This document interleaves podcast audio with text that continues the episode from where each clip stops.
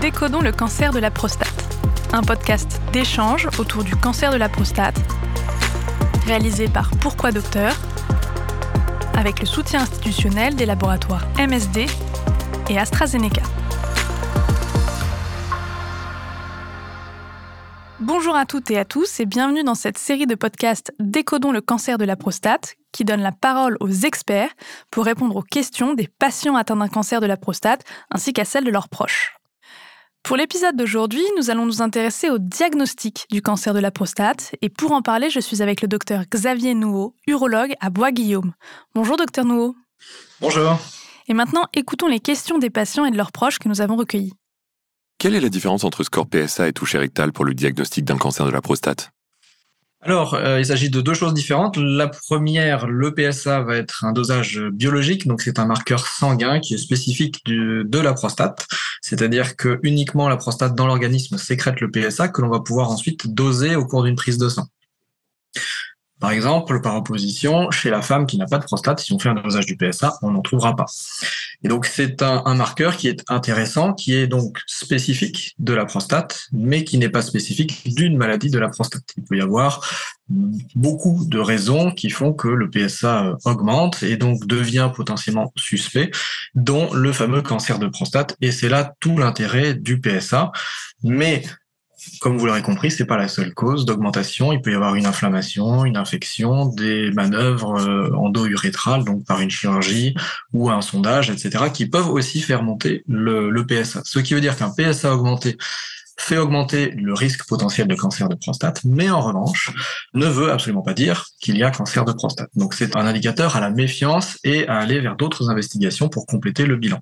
Donc c'est un bon outil, imparfait, pour le dépistage du cancer de prostate. À l'opposé, on va avoir le toucher rectal qui lui est un examen clinique, où là on va faire avec le doigt finalement une palpation de la prostate en passant par le rectum parce que anatomiquement la prostate est juste en avant du rectum. Et donc, c'est le meilleur moyen finalement d'en faire euh, un examen clinique. Et donc, associé au PSA, c'est aujourd'hui les deux éléments recommandés en première intention dans le dépistage du cancer de prostate. Voilà, l'association des deux fait mieux que l'un ou l'autre séparément. Donc, il ne faut pas simplement se baser soit sur un PSA, soit sur un toucher rectal pour le dépistage du cancer de prostate, chacun des deux ayant ses limites. Le toucher rectal ayant là comme principale limite le fait que l'on ne palpe que la zone postérieure périphérique de la prostate, la seule accessible à cet examen clinique. Et donc tout le reste de la prostate n'est pas examiné à ce moment-là. Quelle est la place de l'IRM dans le diagnostic du cancer de la prostate? Alors la place de l'IRM aujourd'hui est devenue prépondérante euh, et même incontournable dans le diagnostic du cancer de la prostate. C'est-à-dire que dans le cadre du dépistage, comme on en parlait, on va en première intention faire un PSA et un toucher rectal. Et dès lors que l'on aura une suspicion euh, que cette première barrière, on va dire, du dépistage ne sera pas rassurante, eh bien il faudra aller tout de suite à l'IRM qui va être un examen vraiment encore plus pointu pour pouvoir bien euh, faire la part des choses, savoir si l'on distingue au sein de la prostate à l'imagerie des zones qui sont suspectes de cancer de prostate. Et donc aujourd'hui, il est recommandé avant tout autre euh, examen ou élément euh, diagnostique, eh bien, de faire une IRM de prostate pour guider la suite de la prise en charge. Donc, euh, finalement, c'est quelque chose de complémentaire du PSA et du toucher rectal qui, avec une bonne utilisation, va nous permettre de guider finement la suite de la prise en charge dans la démarche du diagnostic, parce que si l'on dépiste des zones cibles éventuelles, donc si l'IRM nous répond attention, là, il y a une zone qui pourrait être cancéreuse, là encore, c'est comme le PSA, ça ne veut pas dire s'il y a une anomalie que forcément il y a cancer, mais qu'il y a un risque accru de cancer, eh bien, il faut aller vérifier. Et très souvent, c'est l'IRM qui va déterminer si on organise ou pas des biopsies de prostate pour aller confirmer ou infirmer la suspicion de diagnostic de cancer. Je constate une douleur au lever. Est-ce que je dois m'inquiéter? Alors oui et non, hein, parce que la prostate va être sujet à deux grandes pathologies, si on peut dire. La première, c'est l'augmentation de volume, ce que l'on appelle l'hypertrophie, qui est une maladie bénigne et qui peut donner des symptômes assez rapidement et gêner le quotidien des patients. Ça n'est pas le cancer, mais ça peut être embêtant. Et dans ces cas-là, l'objectif est bien sûr la qualité de vie et préserver également la qualité de la vidange de la vessie qui, si elle n'est pas préservée, peut mettre en danger les reins du patient. Le plus souvent, c'est dans ce cadre-là que l'on va avoir des symptômes. À l'opposé, la deuxième grande pathologie que présente la prostate, c'est le cancer. Et donc, le cancer, lui, va être plutôt indolent dans la première partie de son évolution. Et donc, dans celle où il est intéressant d'intervenir parce que celle où on aura le meilleur pronostic si on le découvre à ce moment-là. Quand le cancer de prostate devient euh, symptomatique, c'est souvent à un stade avancé avec une pathologie plus agressive et une difficulté un peu plus importante à bien le prendre en charge, en tout cas une stratégie de prise en charge qui sera certainement plus lourde. Donc, une douleur d'origine urinaire au lever et plus souvent euh, le symptôme d'une gêne à la vidange vésicale, soit sur une hypertrophie, soit si c'est un peu plus aigu sur une problématique euh, d'infection, de surinfection euh, des voies urinaires.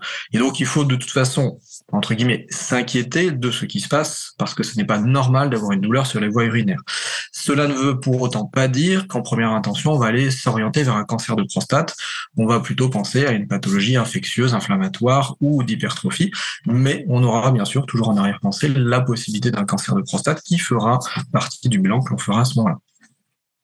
J'ai un score PSA à 30, une IRM négative et une biopsie négative. Est-ce qu'il existe quand même un risque de cancer?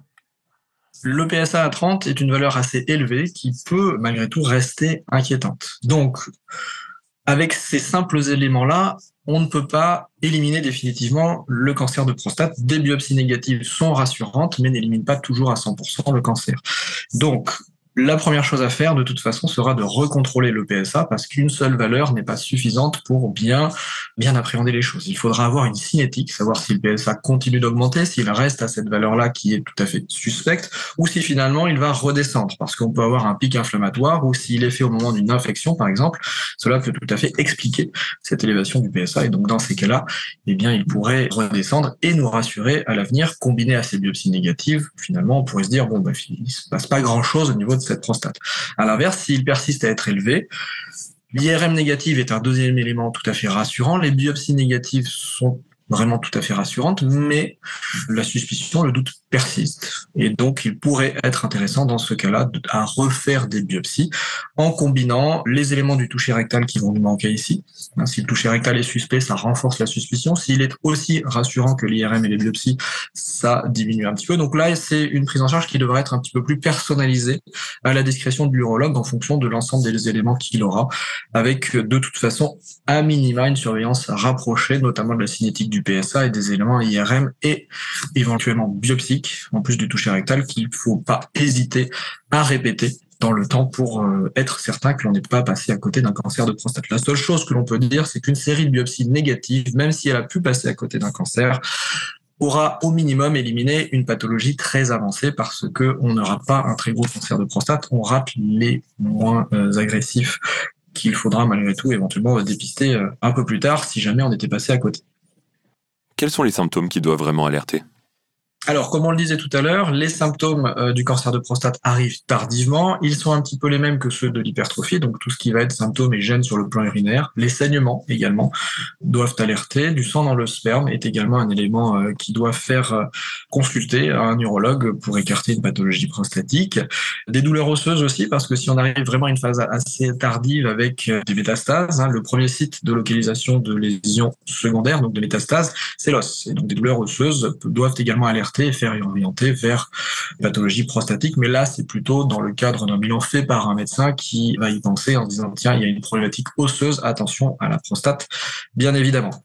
Ensuite, Quoi qu'il en soit, un homme qui est gêné sur le plan urinaire doit faire l'objet d'un bilan urologique, ne serait-ce que pour essayer de l'améliorer parce qu'il a une hypertrophie. Et dans le bilan de l'hypertrophie, on combine systématiquement un éventuel dépistage du cancer de prostate parce que la prise en charge de l'un peut impacter la prise en charge de l'autre et il faut de toute façon toujours faire la part des choses. De même que lorsque l'on a une pathologie ou une suspicion de cancer de prostate, on va systématiquement s'intéresser à la gène urinaire du patient car celle-ci, si elle est présente, peut influencer la prise en charge que l'on proposera pour le cancer de prostate. Merci d'avoir suivi cet épisode et à très bientôt sur Pourquoi Docteur.